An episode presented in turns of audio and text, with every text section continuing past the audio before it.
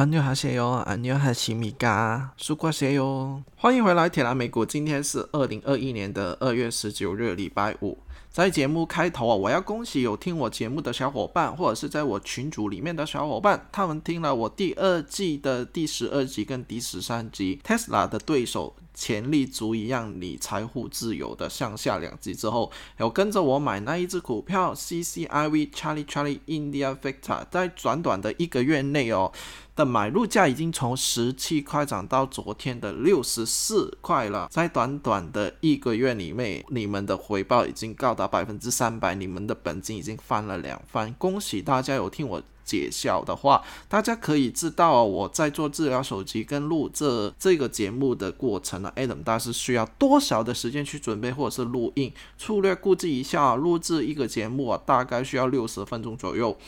包括就是写稿。录制跟后置这一个是一个十分十分之快的一个时间了，我还没有计算我要看大量的文件、网站或者是一些专家的意见，总或自己的一个节目。如果连这个过程都要计算的话呢，大概呢，我估计啊，录制这一集 Tesla 对手潜力足以让你财富自由的上下两集的话，可以估计。我本人哦，大概开始牺牲了自己的时间约十个小时左右吧。可以说呢，做一个播客是十分之不简单的。但是我看到大家可以从本节目获取一些很好的投资资讯的话呢，看到你们赚大钱，本人是十分之开心。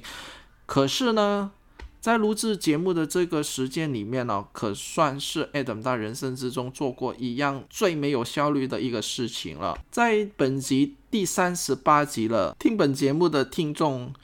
可算是寥寥可数哦，人数只是落在大约是一千多人的这个数字，而听众呢，很多都是用 Apple 去听本节目的，但是呢，在 Apple 课上面留言给我的听众也是寥寥可数啊。大家需要知道的是，如果一个节目需要在一个排行榜里面排比较前的位置，是需要你们帮忙去人手去推广，这个是最基本的。你们给我的留言或者是一个五星的评级，可以大大的。增加我的能量去爬向排行榜的比较前的位置，但是你们每一次听完就算了，没有留下一些 comment 或者是给我一个比较好的评值的话，我的排行榜哦是永远没有办法排到比较前的位置，而这个铁蓝美股的频道的发展也会受到很大的阻碍。其实我从来没有看过一个播客，啊，他们是要去苛求你们去留言或者是给五星星，我的现在的感受是十分不良好。如果计算呢，从开台到今天为止，本人在铁南美股这个频道花费的时间呢，是超乎你们想象的。可以知道，本人是得到的 feedback 是十分十分之少，十分十分之可怜。本人录制了那么多的节目。几乎是没有收入，全靠是你们的支持，我才可以支撑到现在这一刻为止。如果你们计算一下我最低的工资的话，我在录制那么多节目啊，我的时薪是零。本节目没有足够的听众的话呢，我根本是没有办法去接业配，或是没有人气去和广告商去借数的。这跟我原本去做这个节目的语义算盘是完全相反，所以我决定了一个比较沉重的一个 decision。就是在第二季第二十集完结的时候，铁蓝美股的这个频道还是没有得到一百个留言或者是一百个五星的评级的话，我本人是会决定无限期停滞去录制这一个频道的节目。因为我衡量的事情有很多，我还有自己的时间成本或者是其他的成本。录制这个节目可算是 A 的人生中做过最没有效率的事情哦。如果到最后还是要停止录制这个节目的话，我会本人觉得十分是可惜，因为我的大脑里面有很多很好的资讯，我还是没有跟各位免费去分享的。可是呢，本人录制这个节目的层次十分之强差人意哦。如果真的真的你们想继续收听本节目的话，你可以在第二季结束之前，用你们不到一分钟的时间，在 Apple iTunes Podcast 上面呢，帮我留言跟给我一个五星的评级，让我这个节目冲的比较高的位置，这样子反而我会更有信心继续做下去。否则的话，就我要这里说声抱歉，就是我也很无奈，就是要决定停止录播这个节目了。铁蓝美股这个节目原意就是免费为大家提供美股的资讯，去服务大家。可是看起来啊，大家对一些免费的节目。感觉到不像的，而本人呢，为这个节目的定位就是和其他的节目的定位是十分之不同。本节目的目的就是为大家去提供一些美股的资讯，里面呢就是会掺杂到大量的一些美股的推荐。本节目是以赢钱为主的，为赚钱为目标的，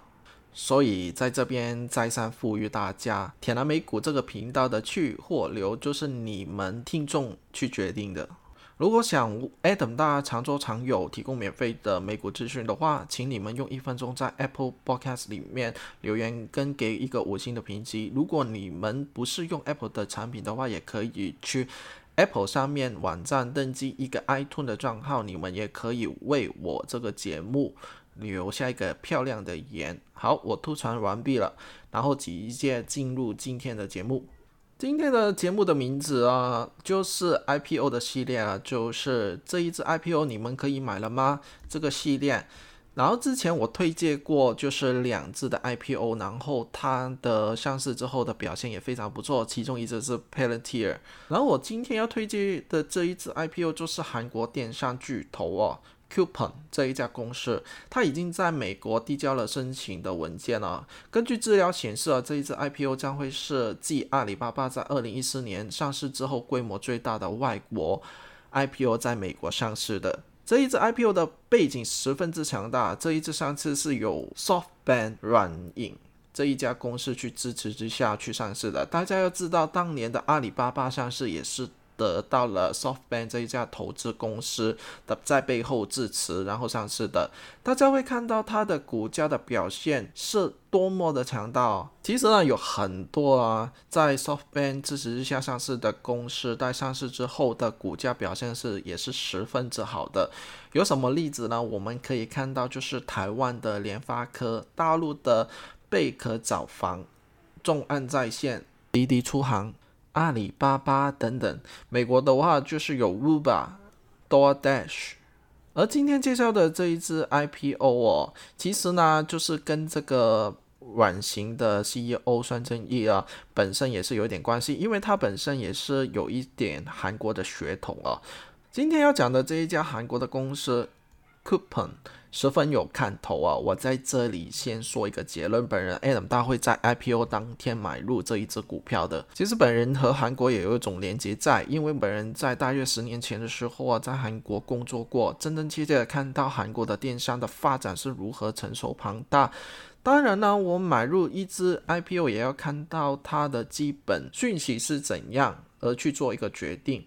首先，我们从它的年收入去看这一家公司是否处于一个急速发展的一个阶段。在我看它的 IPO 的文件之中啊，显示哦，从二零一八年的 Q1 开始，它的 Revenue 是零点九个 billion 的美金，在经过短短的两年发展，来到二零二零年的 Q 四的时间哦，它的 Revenue 已经上涨到三点八个 billion，是当初的四倍的收入哦。如果我们只看这个。净收入的话，二零一八年相对二零一七年的净收入的增长是百分之六十八点八 percent，二零一九年相对二零一八年的增长是有五十四点八的 percent，然后二零二零年更加夸张，因为受到武汉肺炎疫情的影响哦，二零二零年呢是最恐怖的一年的发展，它这一年的纯收入哦，较二零一九年是增长了百分之九十点八 percent。然后最后简单解说一下这一家公司年销售额是大概在什么的水平？二零一四年这一家公司的销售额来到四百七十八亿韩元，然后二零一六年已经突破了一万亿的韩元了，然后来到二零一八年到二零一九年分别是突破了四万亿韩元到七万亿韩元，今年的水平已经大幅增长了百分之九十，之前来已经讲过了，就是来到十三万亿韩元哦。当中呢，有一些具体的数字，我就不在这边略许的去复述了。如果有兴趣的话，也可以向 Google 去找一下这个 IPO 的文件。总体来说，这一家公司是正处于急速增长的一个发展的阶段。而武汉肺炎的疫情的影响哦，在二零二零年呢，这一家公司达到一个爆发性发展的一个阶段。我相信这个阶段呢，在往后的日子里面也会持续的，因为消费者呢是会有惯性的消费习惯。如果他们在这个平台已经获得足够的信任的话，他之后也是会继续使用这个平台的。虽然说这家公司到目前为止还是处于一个亏损的状态，二零一九年它亏损了六点九亿，然后二零二零年是亏损了四点七亿。大家会看到它的亏损的规模已经逐步的减少了。其实它亏损是有目的性的，因为呢，它的亏损呢其实是换来它设更多的点在韩国跟海外。去完善更多、更方便的一些仓库的物流系统啊，去扩建他们公司的规模。当然了，一家公司在短短的时间里面可以击败韩国国内其他很强大的对手啊，当然是有它的 advantage。那，我会简单介绍一下这一家公司到底有什么的优势，可以将国内的竞争对手远远的抛至老外。Coupon 这一家公司的 CEO 跟凡时，他是为了带给顾客有更好的网上购物的体验，所以呢，他将公司打造从电脑上面下单，货本到顾客手中的一个体验一手包办。他设立一个点对点的电子商务平台，并建立一个属于自己的物流平台。他最著名的一个 Deliver 的服务啊，就是在他们公司有五。百多万种的货物啊，其实呢可以做到当天或是隔天到货的一个服务。你没有听错，就是当天或是隔天到货的服务。当然要做到这个水准的服务啊，背后有一大半的团队或者是物流科技去协助他们。根据网络上的资料显示，这家公司有五千多名的专门。去服务的司机去做一个送货的服务，他们就是承诺了在二十四小时内会交付这一个订单，然后这个成功率达到百分之九十九点三。这家公司跟创生啊更一步呢，就是成立了一个叫做 Dawn Delivery，就是承诺在前一天的午夜前下单的消费者会在早上的七点。前收到服务就是比亚马逊来的的更快哦。这一种无微不至的服务啊，就是协助这家公司在竞争激烈的市场上脱颖而出。其实一个字可以概括这一家公司的策略，就是快。正所谓天下武功，唯快不破。其实啊，除了之前提及的一个 Soft Brand 的资本之外，其实还有红杉集团。黑蛇集团已经大量注资了很多资金在这一家公司里面进行一个投资的项目哦，而这一个金额高达了三十六亿美金，可以说是现在呢市场对这一家公司的估值已经来到了九十亿美金，创下了韩国创新公司的估值的规模，而这一家公司呢在亚洲已经名列了前十名了。好，我在这边简绍介绍一下这一家公司的 CEO。金凡是他背景呢，就是他曾经在大学里面就读在哈佛大学，然后呢，他在就读的期间就是创立一个学生的杂志，叫做 Currents，然后这一家 Currents 就发行了两三年，已经到达了十万份，然后最后呢，这一家杂志呢，就是卖给了美国当地的另外一个杂志的竞争对手。除了创业了这一个东西之外呢，还有创立了几家不同的 media 公司，也是之后给美国的一些竞争对手去收购了。然后最重要的是，他在哈佛的商学院其实没有毕业，他是肄业的。他在短短数个月就读的时间，他已经决定离开这个学院，并实行他的创业大计。